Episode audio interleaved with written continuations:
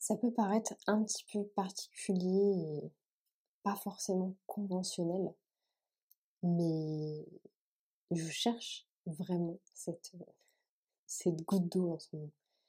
Je la cherche, je l'ai trouvée hein, sur plein plein de sujets, et j'aurais jamais cru dire ça, mais chercher cette fameuse goutte d'eau qui fait déborder le vase, ça peut clairement vous changer la vie.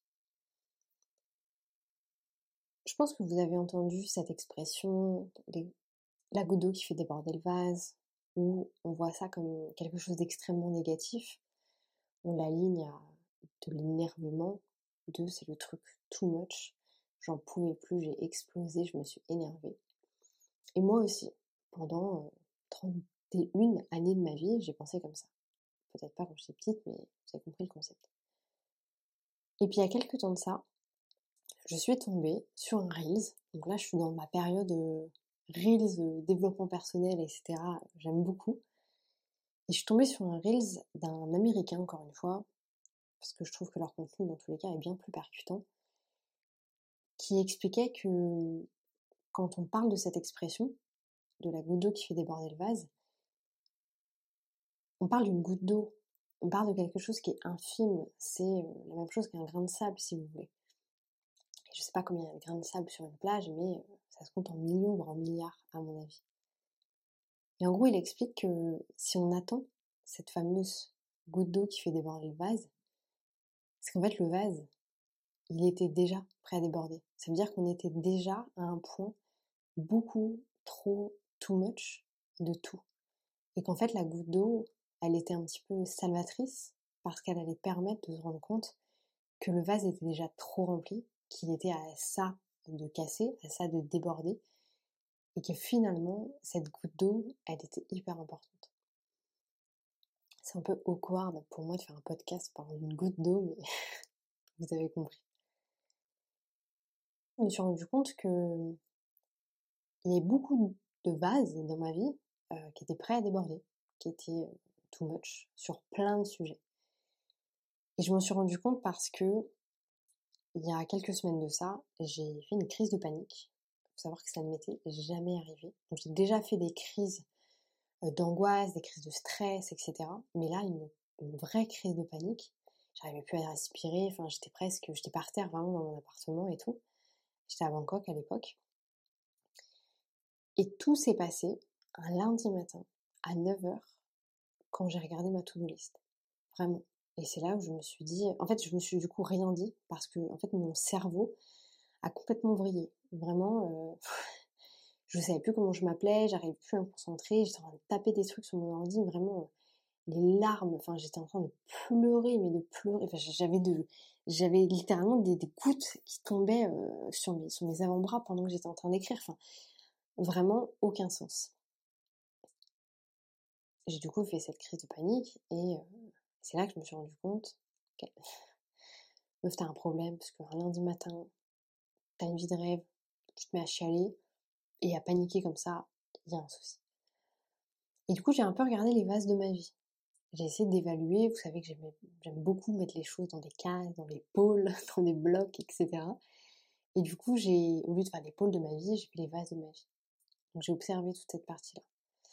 Euh, la partie professionnelle, mais qui était en soi euh, mon développement à moi, le développement de la boîte, le développement des clients, le développement de l'équipe, ce que fait l'équipe aussi au quotidien.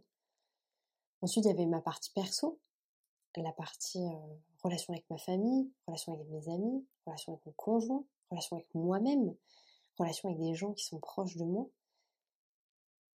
Et après, j'ai créé une troisième base, en gros. Enfin, quoi que non, là, on est déjà à 15 vases, je pense.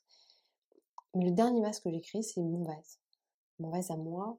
Et c'est horrible ce que je vais dire. Mais je me suis rendu compte que ce vase-là, il était complètement vide.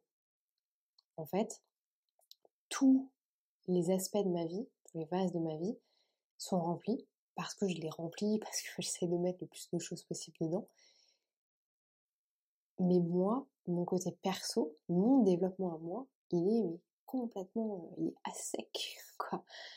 Et ça a été hyper dur. Ça a été hyper dur parce que si vous me connaissez, euh, si vous êtes là depuis longtemps, vous savez que j'ai désespérément l'année dernière parlé de chercher une passion. Je l'ai pas fait. Je n'ai pas cherché de passion. J'en ai parlé. Par contre, hein, ça, j'ai bien fait chier tout le monde avec le fait que j'avais envie d'avoir une passion, mais j'ai jamais réussi à passer, euh, à passer au-delà de ça.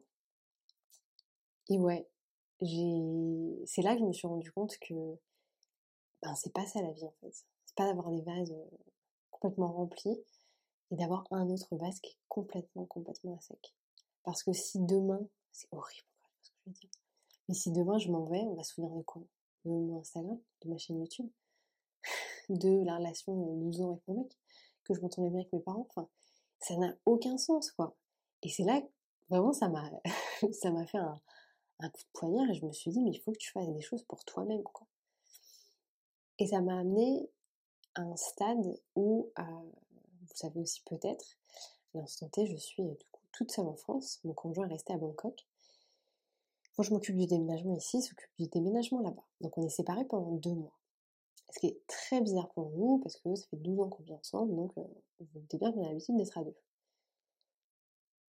Eh bien, ça se passe bien. Ça se passe très bien entre nous, et j'avais vachement euh, diabolisé le fait d'être toute seule, en me disant oh, mon Dieu, je vais être toute je vais perdre ma moitié, ça va être trop dur, etc. Et bien en fait, je me redécouvre. Je me redécouvre, et je pense qu'il se redécouvre aussi de son côté. Et ça va vraiment me permettre. Euh, alors je dis pas que j'ai besoin de deux mois, hein. une semaine c'est bien assez, si je pouvais y être, j'y serais. Mais c'est là que je me suis dit, bah ok, j'ai envie de, faire des choses pour moi, j'ai envie de.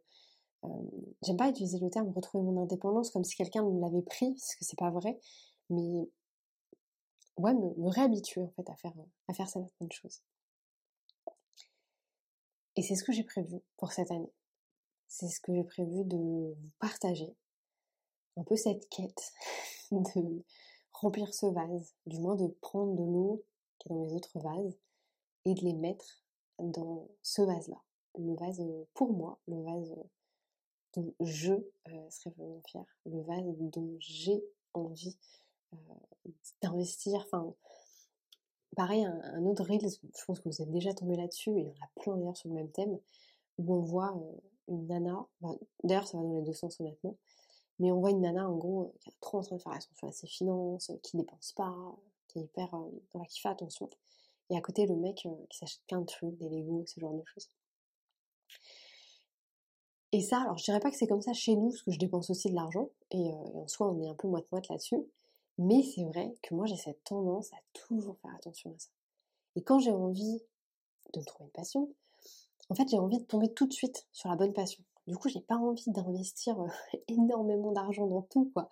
Parce que je me dis, euh, en plus, je me vois très bien faire ça, genre vraiment me dire, ok, je vais être passionnée de ça et je vais tout acheter. Je vais tout acheter, je vais dépenser centaines d'euros, etc. Ça va trop me faire plaisir. Est-ce que c'est vraiment ma passion? Sauf qu'en fait, si je le fais pas, je le trouverai pas. Enfin, bref. Vous voyez comme on est en boucle quand même sur ce sujet. Oh mon dieu, franchement les gars, on va faire une, soirée, une partie euh, un partail. Euh, le jour où je trouve une passion et que c'est validé et tout, je me ferai des t-shirts, je vais me faire tatouer euh, si c'est la lecture, enfin la lecture j'espère pas, mais bah, si quoi qu'on s'en fout. Mais peu importe ce que sera ma passion, vraiment, euh, je me ferai un tatouage quoi. C'est un podcast un peu, un peu chez père aujourd'hui, mais je pense que vous avez l'habitude avec moi. Hein. on, est, on est dans le mode chez père, on est un peu, on est un peu tranquille. Mais j'avais vraiment envie de vous partager ça parce que je pense qu'on est beaucoup euh, en ce début d'année à avoir justement cette sensation de d'être perdu, d'avoir euh, de se sentir presque étouffé et de ouais en fait d'avoir nos vases qui sont trop remplis, d'autres qui sont trop remplis et d'autres qui sont à moitié vides. Donc je vous amène comme d'hab, un petite réflexion, vous me connaissez, à vous poser la question. On reprend les vases que je m'étais dit, le vase pro, le vase perso et le vase vous-même. Dans le pro, vous en avez plus, dans le perso, vous en avez plus aussi si vous voulez, mais quels vases sont au bord de l'implosion L'implosion Peut-être en anglais L'explosion L'implosion. Quels vases sont au bord de l'implosion Quels vases sont complètement à sec Et qu'est-ce que vous allez faire pour changer ça cette année? C'est quoi votre plan? Comment est-ce que vous allez faire?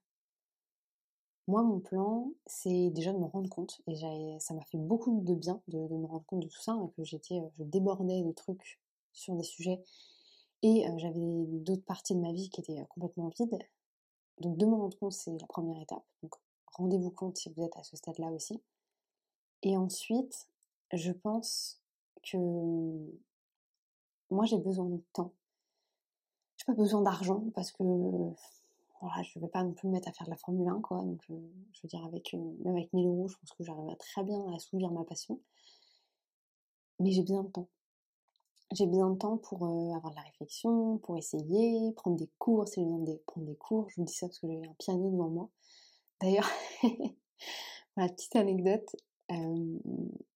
Chez moi, on fait du piano. Ma soeur a fait du piano. On a un très beau piano chez moi. Donc, mon père fait du piano aussi. Pas à un niveau professionnel, mais ils savent jouer du piano. Et du coup, j'ai toujours ce truc-là dans la tête. Ah, le piano, le piano, le piano. Et en fait, moi, on m'a jamais forcé à faire ça.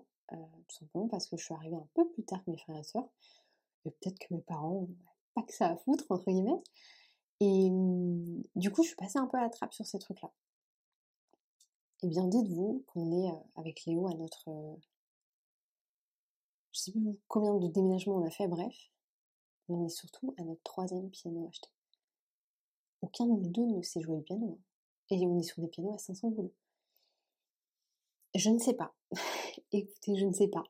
C'est, je crois que même c'est le quatrième, parce qu'on a dû avoir un en France, on a eu un en Thaïlande, on a eu en Espagne, j'en ai un ici, euh, que je vais revendre d'ailleurs, mais, mais attendez, mais si, si, il y en avait en France parce que, ouais, bref, on s'en fout.